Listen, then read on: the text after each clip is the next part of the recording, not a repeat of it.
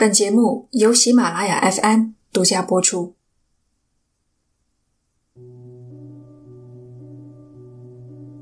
林荫大道六百五十七号所处的韦斯特菲尔德镇，是一座极富美国东北特色的小镇。中心街道路两边的路灯悬挂着彩旗，上面印着“一个宜居的地方”。家家户户门前都是修剪的整整齐齐的草坪。一到秋天，橡树和枫树间插着演奏红黄变奏曲。大狗躺在木头栅栏后。懒洋洋地晒太阳，偶尔对路过的滑板少年和婴儿车吠上两声。小镇悠闲的生活节奏吸引来的大多是富裕的中产家庭，这类人群和犯罪基本绝缘。一般来说，登上小镇报纸头条的，无非是警察开罚单太严格、超市的屋顶漏水之类的新闻。美国著名的城市数据网站 Neighborhood Scout 将韦斯特菲尔德小镇评为全美第三十位最安全的地方。当然，这是在守望者事件爆出来之前。这里是奇谈第七十期《黑暗中的眼睛》下。有人寄匿名信恐吓波拉多斯夫妇的事情一披露。各家电视台的记者蜂拥而至，林荫大道六百五十七号前的马路上停满了新闻采访车，随时待命的记者和摄影师就等着捕捉波拉多斯夫妇从房子里走出来的时刻。夫妻俩拒绝了一切采访请求，带着三个孩子躲到了朋友家。事情发展到这个地步，看来是瞒不住了。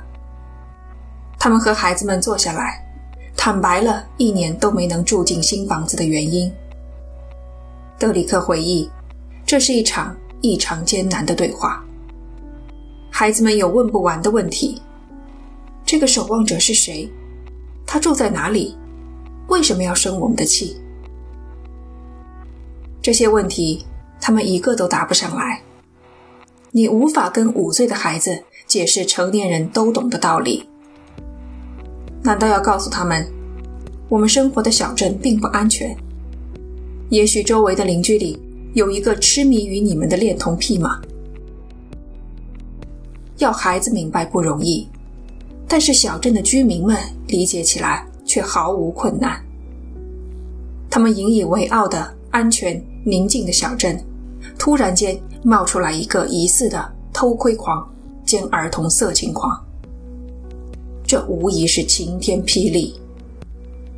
关键是，这消息报得太突然，事先没有任何征兆，人们根本缓不过劲，就像睡在温暖的被窝里，忽然倒下一盆冰渣子。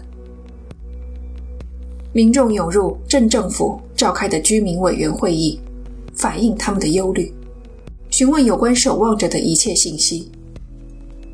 家住在六百五十七号背后的一名钢琴教师说：“新闻见报后，学生来上课都不敢走林荫大道了。”镇长向惊惶不安的民众说明：“这个守望者已经一年没有写信了。”又保证，警方的调查虽然没有结果，但是他们查得很彻底。居民们无比错愕。调查彻底。一年来，除了被请去警局的麦克朗福德，六百五十七号周边几栋房子没有一家被警察问过话，连问话都没有，还能叫彻底的调查吗？这就要说回上一期节目里，警官给布拉多斯夫妇提出的建议：不要告诉任何人。居民们立刻意识到。他们被当成了嫌疑人。出于震惊和愤慨，有几名居民联合向报纸写信反映情况。加上此事受到了全国的关注，警察局迫于压力，让高级探员巴伦·钱布利斯重新调查此案。钱布利斯理解居民们无助又恐慌的心情，可是唯一的嫌疑人麦克朗福德已经被同事们调查了个底朝天，再也挖不出什么新线索了。该从何下手呢？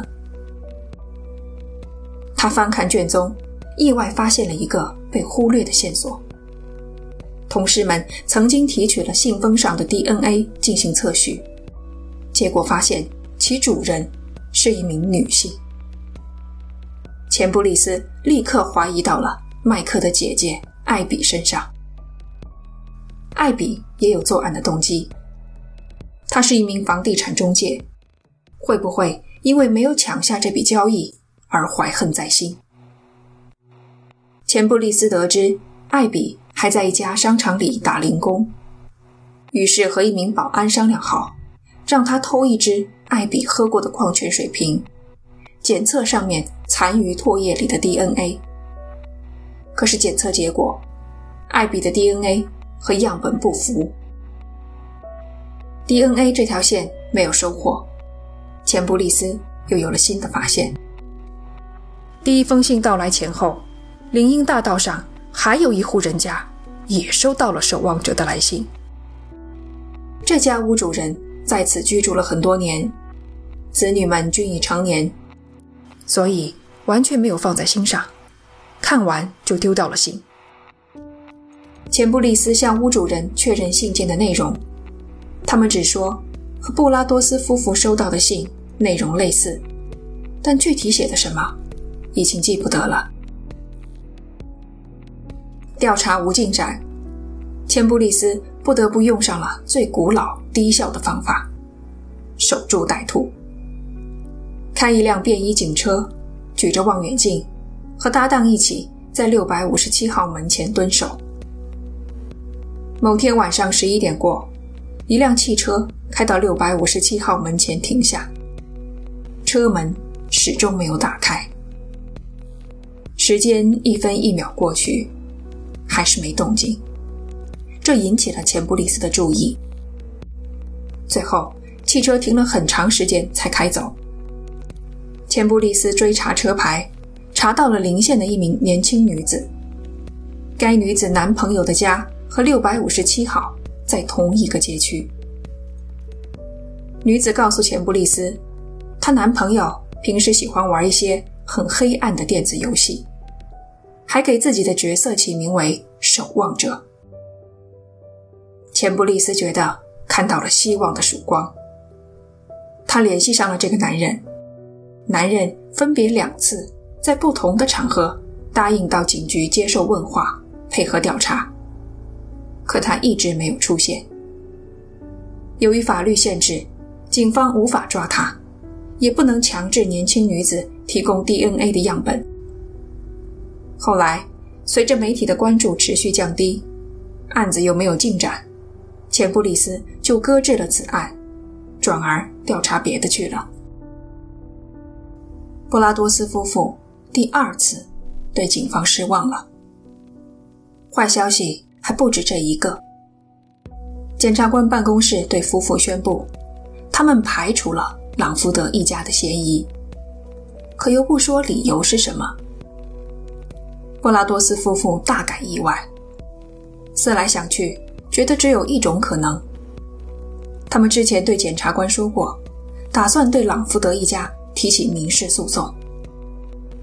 多半是检察官不想让事态扩大，不想让好不容易降下去的热度又炒起来，才匆忙排除了朗福德一家的嫌疑，堵住他们的嘴。这当然。是布拉多斯夫妇在以己度人。事实上，朗福德一家还觉得自己蒙受了不白之冤。麦克的哥哥接受记者采访时说：“他们好好的在这儿住了五十年，一直和邻居们相安无事，就因为布拉多斯家收到了几封信，一夜之间，他们就成了别人指指点点的对象。”至于弟弟麦克。他年轻的时候被诊断出了精神分裂症，行为是有些古怪，例如不打声招呼就走到邻居家的后院，或是趴在正在装修的房子窗户上往里面看。不了解的人会吓一跳，但他绝无恶意，更没有暴力倾向。连最初在聚会上向波拉多斯夫妇提供情报的邻居约翰也说，麦克每天早上都会帮他把报纸拿进来。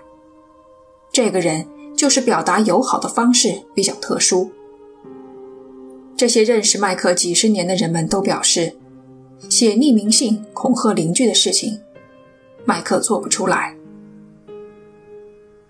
你们发现一个奇妙的转变了吗？舆论原本站在同情布拉多斯夫妇的一边，现在却转向了与他们对立的一面。这种转变最早在网络上出现。事件的热度还在时，网上的讨论铺天盖地，网友们都化身热心侦探，替布拉多斯夫妇出谋划策。分析可疑人等，有人把谷歌的街景图拿来一厘一寸的细抠，硬是找出来有可疑的车辆，里面坐着的人疑似正拿相机对着房子。到后来，不同的声音出现了，认为布拉多斯夫妇没血性，太窝囊，被区区几封信吓成这样，拖了一年还不敢住进去。面对这种只敢躲在阴暗角落里的小人，就是要表现的无所畏惧。越是害怕，越是助长他们的嚣张气焰。这话不是没有道理。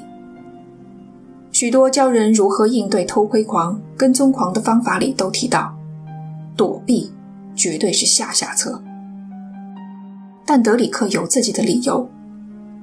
他后来跟记者说。他觉得很冤枉，网民们没有亲身经历这一切，永远无法体会看见自己的孩子被人称作年轻的血液时锥心的感受。网友们做的是判断题，对还是错，而他们在做一道选择题，要冒险，还是要孩子们的安全？真正让德里克意想不到的。是居民们的反应。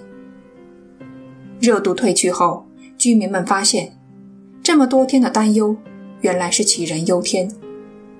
家里的狗从来不叫，孩子们照常上下学，聚会派对照开不误，生活没有受到半点影响。镇长没有骗人，守望者果然不再出现了。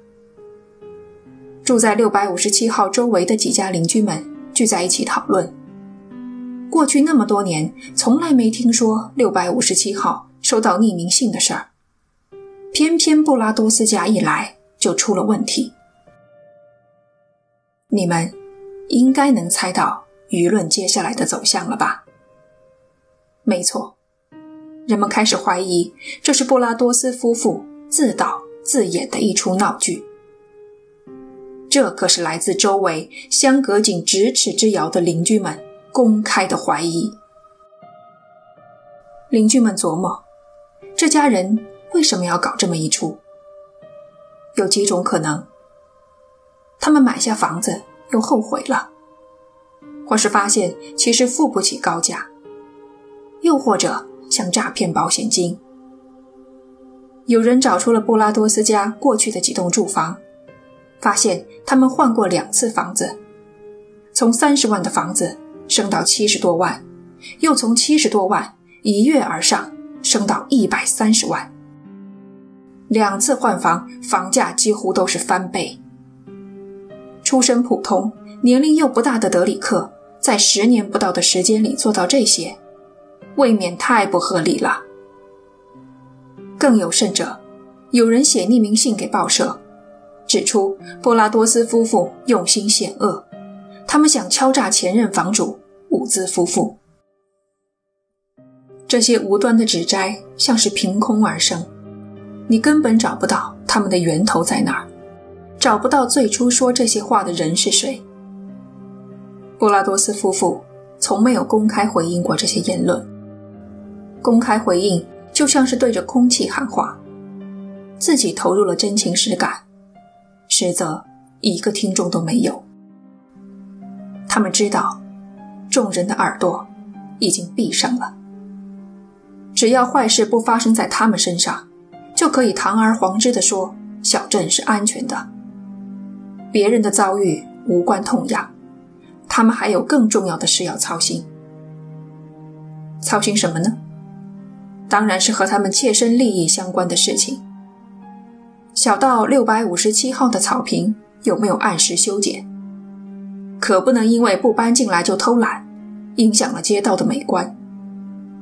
大到小镇的名誉，担心多年来精心维护的形象。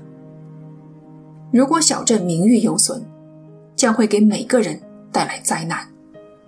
房价下跌，说穿了，钱的问题才是最根本的问题。布拉多斯夫妇也操心钱的事儿，房子卖不出去，房贷和房产税照交不误。他们每天都在亏钱。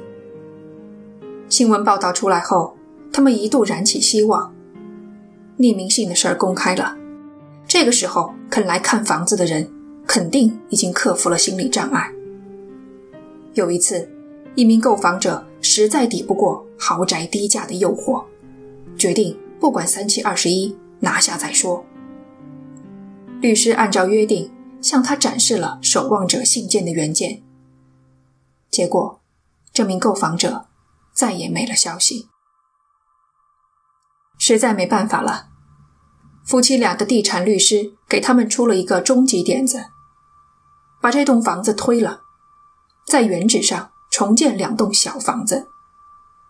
这是巨大的工程，可是小房子好卖呀，五十万一栋，瞬间就能卖出去。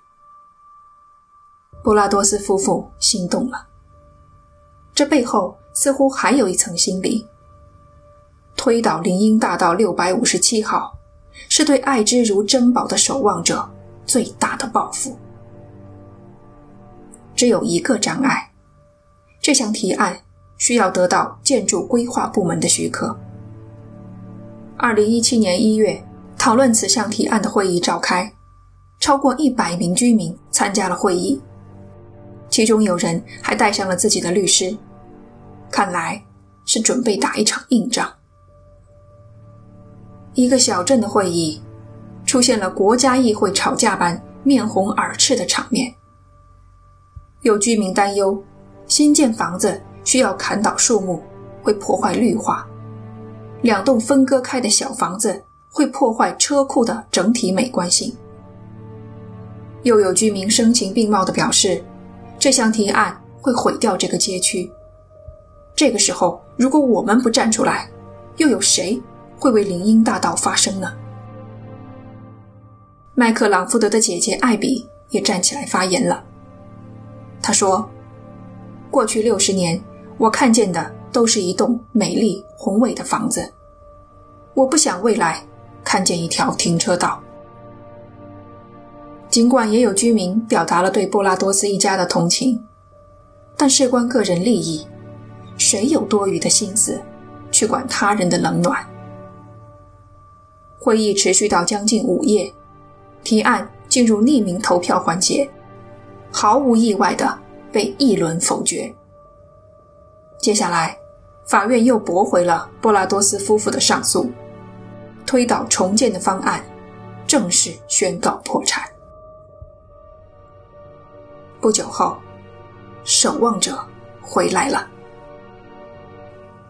日子原本出现了转机，有一家人租下了六百五十七号。租客搬进去才两周，就交给德里克一封刚刚收到的信。卑鄙恶毒的德里克和他邪恶的妻子玛利亚。你们想知道守望者是谁？回头看看你们这些蠢货。你可能和我说过话，我是声称什么都不知道的邻居。你可能知道我是谁，只是恐惧的不敢说。我看见你在黑暗中寻找，想找到我。望远镜真是美妙的发明啊！林荫大道六百五十七号从你们的折磨中活了下来，现在和他的支持者们堂堂正正的站在一起，我的部下执行了我的命令，他们完成了任务，守护了林荫大道六百五十七号的灵魂。守望者万岁！信中还提到了租客一家，提到了复仇。也许是一场车祸，也许是火灾，也许就是一场小病，却让你难受了一天又一天。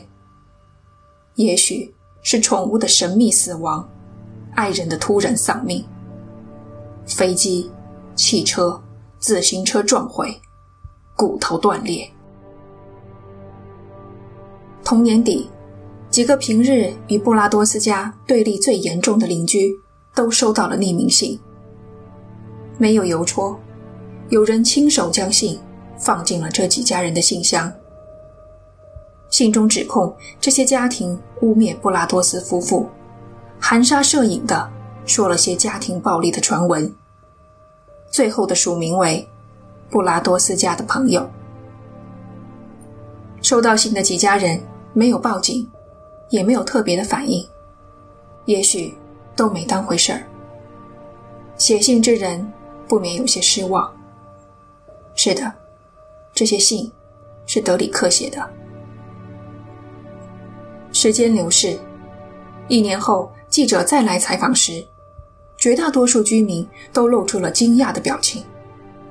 什么？布拉多斯一家还在处理守望者的问题？他们当然不会知道，韦斯特菲尔德小镇的房地产市场一如既往的热闹，房价只升不降。二零一九年，林荫大道六百五十七号终于卖了出去。大家都想知道谁这么有勇气，可新房主拒绝了所有采访。大家都出了一口气，这下。可以放心大胆地说，事情已经过去了，小镇是安全的。守望者再也没来过信，至少现在还没有。这期节目我们讲的是发生在都市里的奇闻异事。如果你喜欢这一类型，欢迎收听专辑里的《恨你入骨》。感谢你的收听，这里。是奇谈，我们下期见。